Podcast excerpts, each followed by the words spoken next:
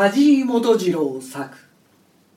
城のある町にてより病気。姉が病気になった。火腹が痛む。そして高い熱が出る。隆は腸チブスではないかと思った。枕元で兄が「医者さんを呼びにやろうかな」と言っている。まあよろしいわな。懐中かもしれませんで。そして隆にともつかず兄にともつかず昨日あないに暑かったのに歩いて帰ってくる道で汗がちっとも出なんだのと弱々しく言っている。その前の日の午後少し浮かぬ顔で遠くから帰ってくるのが見え勝子と二人で窓からふざけながら生やし立てた。勝子あれどこの人？あらお母さんやお母さんや。嘘言え。よそのおばさんだよ。見ておいで。家へは入らないから。その時の顔を隆は思い出した。少し変だったことは少し変だった。家の中ばかりで見慣れている家族をふと往来でよそ目に見る。そんな珍しい気持ちで見たゆえと隆は思っていたが少し力がないようでもあった。医者が来てやはりチブスの疑いがあると言って帰った。隆は開花で困った顔を兄と突き合わせた。兄の顔には苦しい微笑が凝っていた。腎臓の故障だったことが分かった。下の苔が何とかでと言って明瞭に地物とも言いかねていたよしを言って医者も元気に帰っていった。この家へ嫁いできてから病気で寝たのはこれで二度目だと姉が言った。一度は北室であの時は弱ったな。近所に氷がありませでな。夜中の2時ごろよりほどの道を自転車で走って叩き起こしてこうたのはまあよかったやさ。風呂敷へ包んでサドルの後ろへ岩へつけて戻ってきたらすれとりましてな。これだけほどになっとった。兄はその手つきをして見せた。姉の熱のグラフにしても2時間おきほどの正確なものを作ろうとする兄だけあってその話には兄らしい味が出ていて隆も笑わされその時は？海中を明かしとりましたんじゃ。一つには隆自身の不死だらな生活から彼は一度肺を悪くしたことがあった。その時義兄は北室でその病気が治るようにと神詣をしてくれた。病気がやや良くなって隆は一度その北室の家へ行ったことがあった。そこは山の中の寒村で村は百姓と木こりで養蚕などもしていた。冬になると家の近くの畑までイノシシが芋を掘りに来たりする。芋は百姓の半分常食になっていた。その時はまだ勝子も小さかった。近所のおばあさんが来て勝子の絵本を見ながら講釈しているのに象のことを花巻象猿のことを山の若い種とか野猿とか呼んでいた。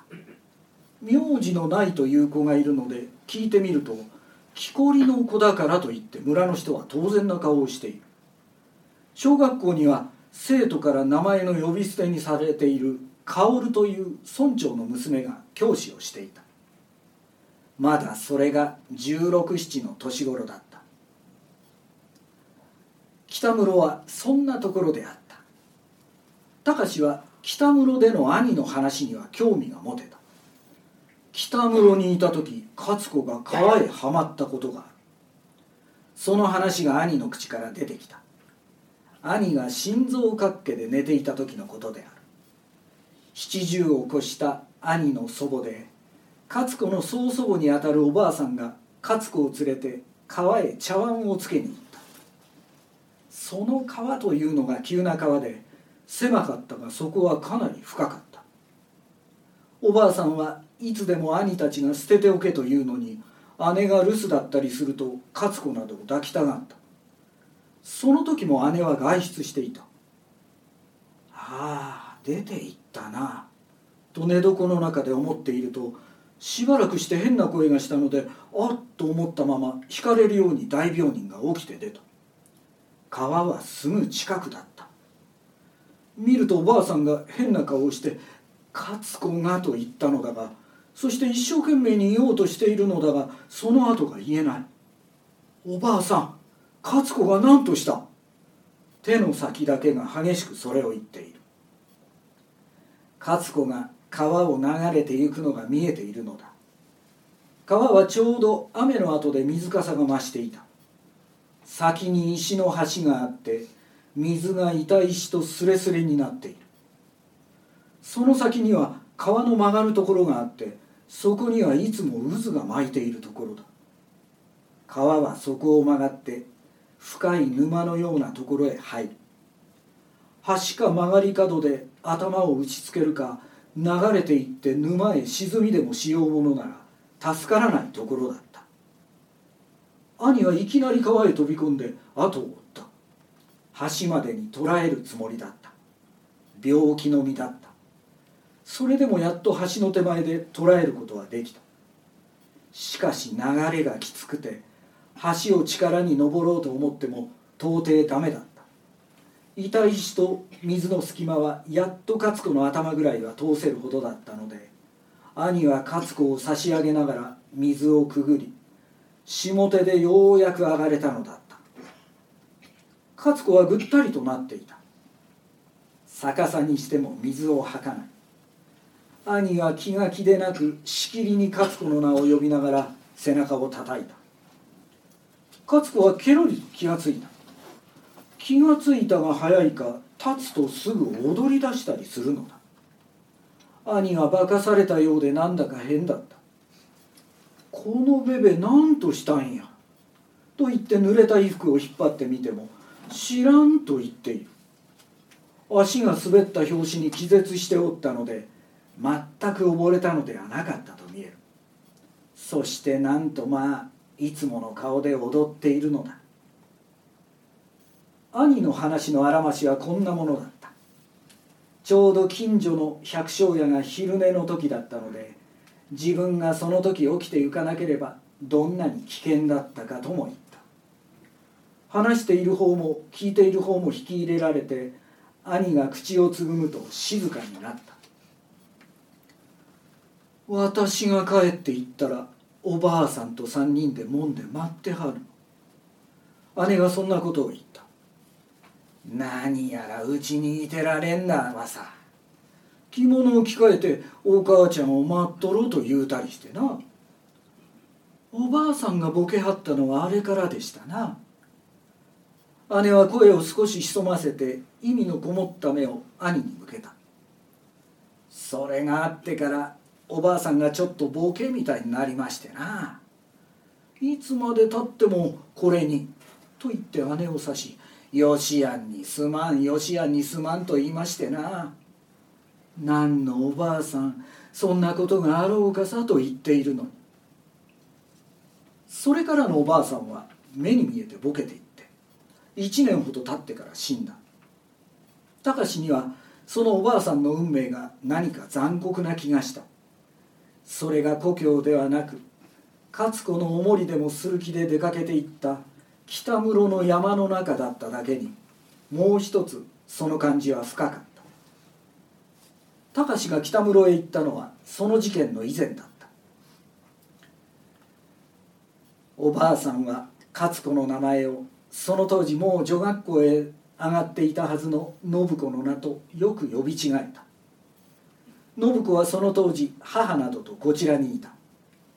まだ信子を知らなかった隆にはおばあさんが読み違えるごとに信子という名を持った十四五の娘が頭に親しく想像された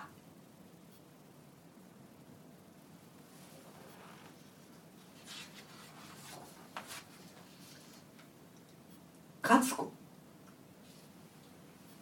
隆は原っぱに面した窓に寄りかかって外を眺めていた。灰色の雲が空一帯を込めていた。それはずっと深くも見えまた地上低く垂れ下がっているようにも思えた。辺りのものは皆光を失って静まっていた。ただ遠い病院の平井心だけがどうしたはずみか白く光って見える。原っぱの中で子供が遊んでいた。見ていると勝子も混じっていた。男の子が一人いて何か荒い遊びをしているらしかった。勝子が男の子に倒された。起きたところをまた倒された。今度はぎゅうぎゅう押さえつけられている。一体何をしているのだろう。なんだかひどいことをする。そう思って隆は目を留めた。それが済むと今度は女の子連中がそれは3人だったが改札口へ並ぶように男の子の前へ立った。変な切符切りが始まった。女の子の差し出した手をその男の子がやけに引っ張る。その女の子は地面へ叩きつけられる。次の子も手を出す。その手も引っ張られる。倒された子は起き上がってまた列の後ろへつく。見ているとこうであった。男の子が手を引っ張る力加減に変化がつく。女の子の方ではその強弱をおっかなびっくりに期待するのが面白いのらしかった。強く引くのかと思うと体つきだけ強そうにして軽く引っ張る。すると次はいきなり叩きつけられる。次はまた手を持ったというくらいの軽さで通す。男の子は小さいくせにどうかすると大人のそれも小引きとか石工とかの格好そっくりに見えることのある子で今も何か鼻歌でも歌いながらやっているように見える。そしていかにも得意げであった。見ているとやはり勝子だけが一番余計強くされているように見えた。彼にはそれが悪く取れた。勝子は遠曲に意地悪されているのだな。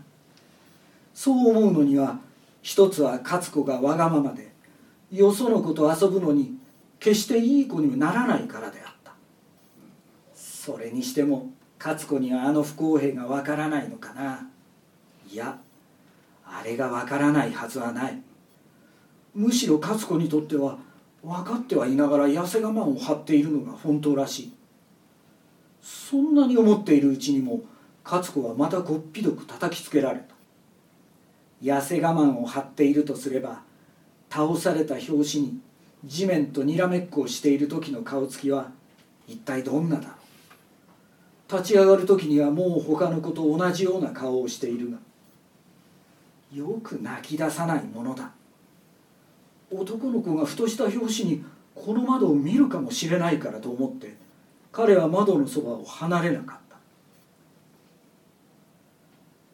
奥の知れないような曇り空の中をきらりきらり光りながら酔ってゆくものがあった。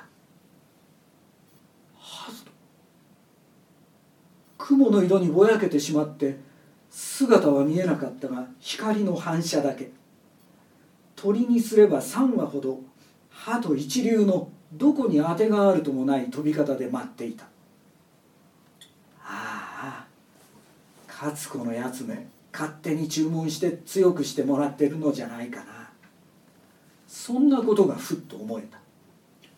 いつか隆が抱きすくめてやった時もっとぎゅっとと何度も抱きすくめさせた。その時のことが思い出せたのだ。そう思えばそれもいかにも勝子のしそうなことだった。隆は窓を離れて部屋の中へ入った。夜夕飯が済んでしばらくしてから勝子が泣き始めた。隆は2階でそれを聞いていた。しまいにはそれを鎮める姉の声が高くなってきて勝子も辺り構わず泣き立てた。あまり声が大きいので隆は下へ降りていった。信子が勝子を抱いている。勝子は片手を伝統の真下へ引き寄せられて針を持った姉が手のひらへ針を持って行こうとする。外へ行ってトゲを立ててきましたんや。知らんとおったのがご飯を食べる時醤油がしみてな。義母が隆にそう言った。もっとぎゅうとお出し姉は怒ってしまって邪険に手のひらを引っ張っている。その度に勝子は火のつくように鳴き声を高くする。もう知らん。ほっといてやる。しまいに姉は手のひらを振り離してしまった。今はしようないで軟膏をつけてくくっとこうよ。義母が取りなすように言っている。信子が薬を出しに行った。隆は勝子の泣き声に並行してまた2階へ上がった。薬をつけるのに勝子の泣き声はまだ静まらなかった。トゲはどうせあの時立てたに違いない。隆は昼間のことを思い出していた。ピシャッと地面へうつ伏せになった時の勝子の顔はどんなだったろうという考えがまたよみがえってきた。ひょっとしてあの時の痩せ我慢を破裂させているのかもしれない。そんなことを思って聞いているとその火がつくような鳴き声が何か悲しいもののように隆には思えた。